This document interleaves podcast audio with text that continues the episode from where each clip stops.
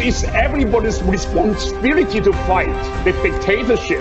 You know, we have to keep Hong Kong free. China made a promise. They said one country, two systems. And they were asking the Chinese leadership to respect that commitment that they made.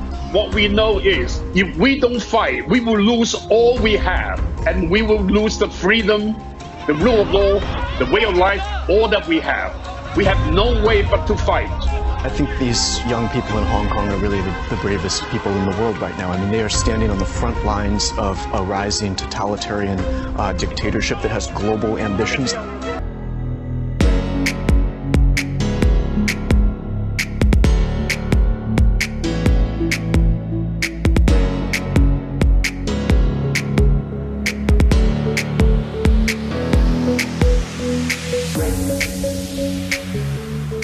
欢迎大家来到自由发声，我是来自中国大陆的零零七。没有关注的朋友，请点一个关注，谢谢。在本月的五号，也就是二零二零年的五月五号，香港呢发生了一件大事，那就是两个前特首董建华和梁振英弄出来了一个香港再出发大联盟。本期节目呢，零零七就从香港。再出发说起，来给大家深入的探讨一下香港。中国人呢有一个非常重要的传统，就叫敬老。这个呢和中国的道德架构与伦理体系是有关系的。血缘上的这个伦理体系呢，成为构建道德体系的基础，自然就诞生了君臣父子这样的道德逻辑规范。所以，在中国的这种社会架构之中呢，老人呢就自然成为食物链的上层了。这方面有很多例子，我就不举了啊。比如说民间的俗话“嘴上没毛，办事不牢”，诸如此类啊。所以说，我们自然就不稀奇，香港这个八十多岁的老头董建华和这个六十多岁的啊梁振英，他们虽然表面上已经退出了香港的管制团队和香港的政治舞台。但是，一夜之间却又突然冒了出来啊！不仅抢了现在香港的政府的风头，而且他们实实在在的代表着一种力量啊！这种力量呢，有可能是来自中国政府的，也可能是香港隐藏在黑幕之下的真正的香港的管理者。这也是我们一个中国式的特色。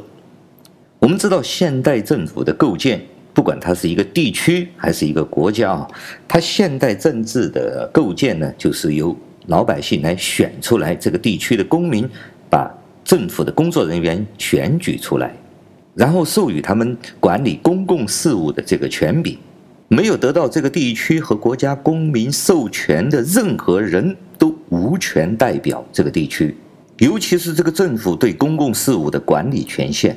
在这里呢，我要提醒一下大家，这是我们中国人的一个误区，那就是无论你曾经在这个政府做了多少年，当了多大的官，一旦民众不选你，你不在这个职位之上了之后，你就对现任的政府就没有管制权利了，你同样也没有权利去干涉现在这个政府。现在这个政府的管理水平也好，现在这个政府的管理方法也好，现在这个政府出台的任何政策也好，你们是无权干涉的。为什么这样呢？因为我们中国人无法理解，政府的权力来自于老百姓的授权，来自于人民的选择和授权。无论你是吃多了几年的饭，还是你曾经做过什么，在此时此刻，你只是一个普通的公民。但是在中国人的思维中，这一切就变得复杂起来。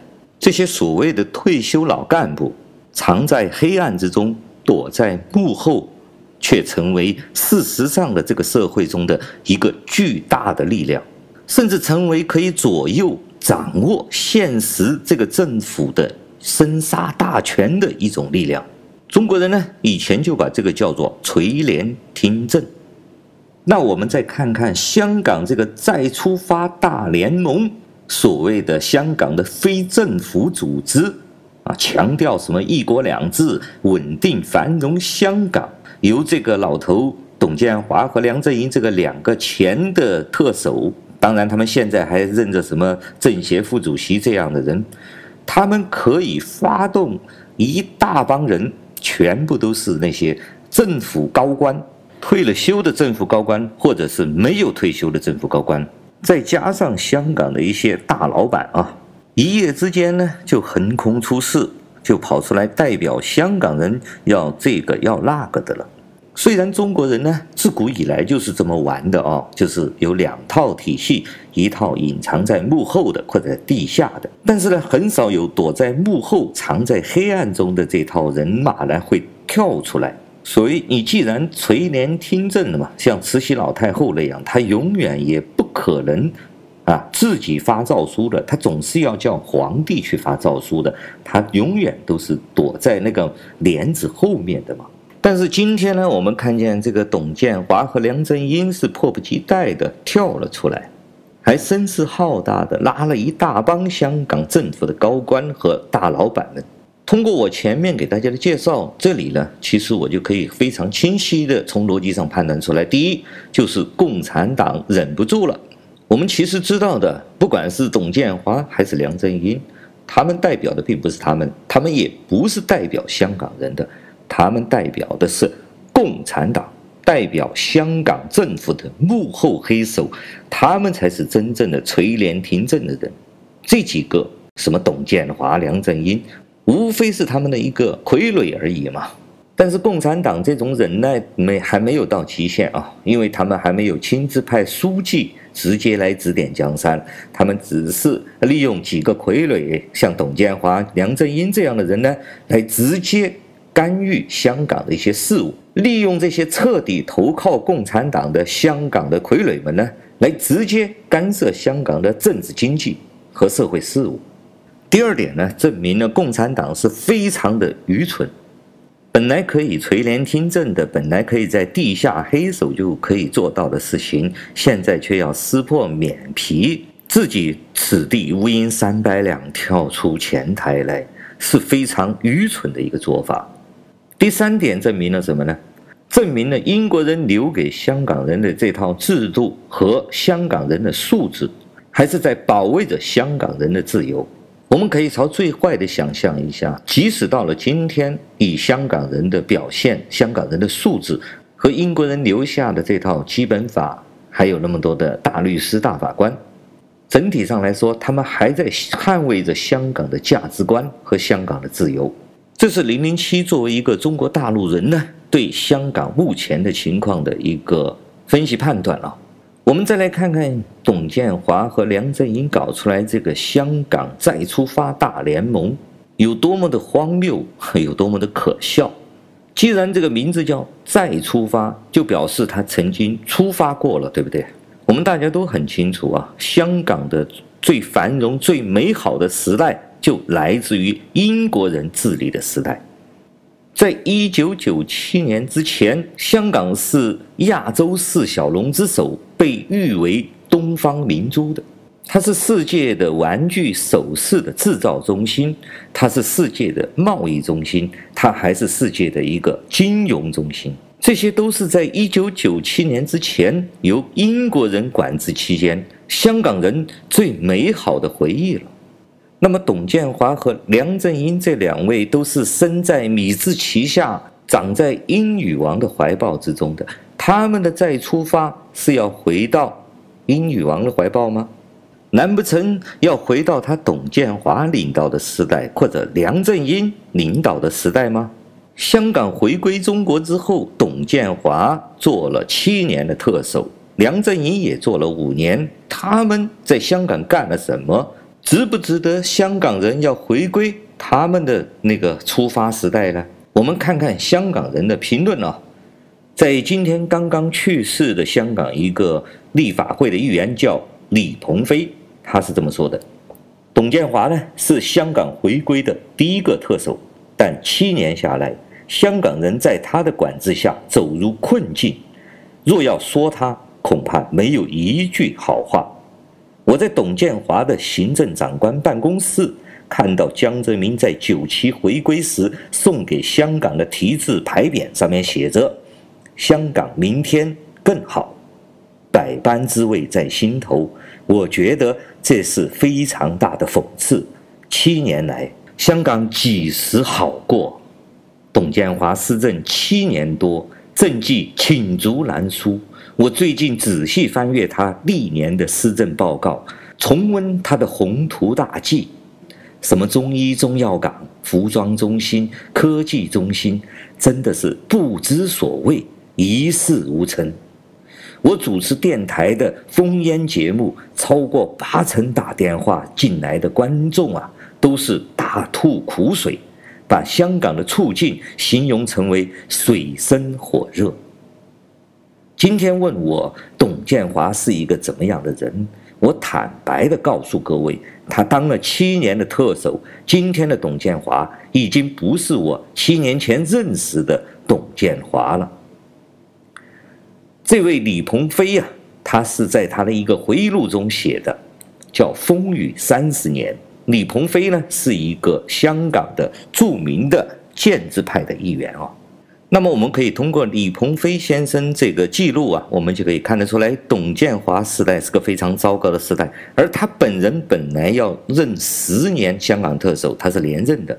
而且也是正因为香港大部分人反对他，不仅香港人发动了多次大游行来反对他的一些政策啊，就连香港的那些政治人物不支持他。所以说他最后是假装自己有病啊，提前辞职的，都没有做满十年的。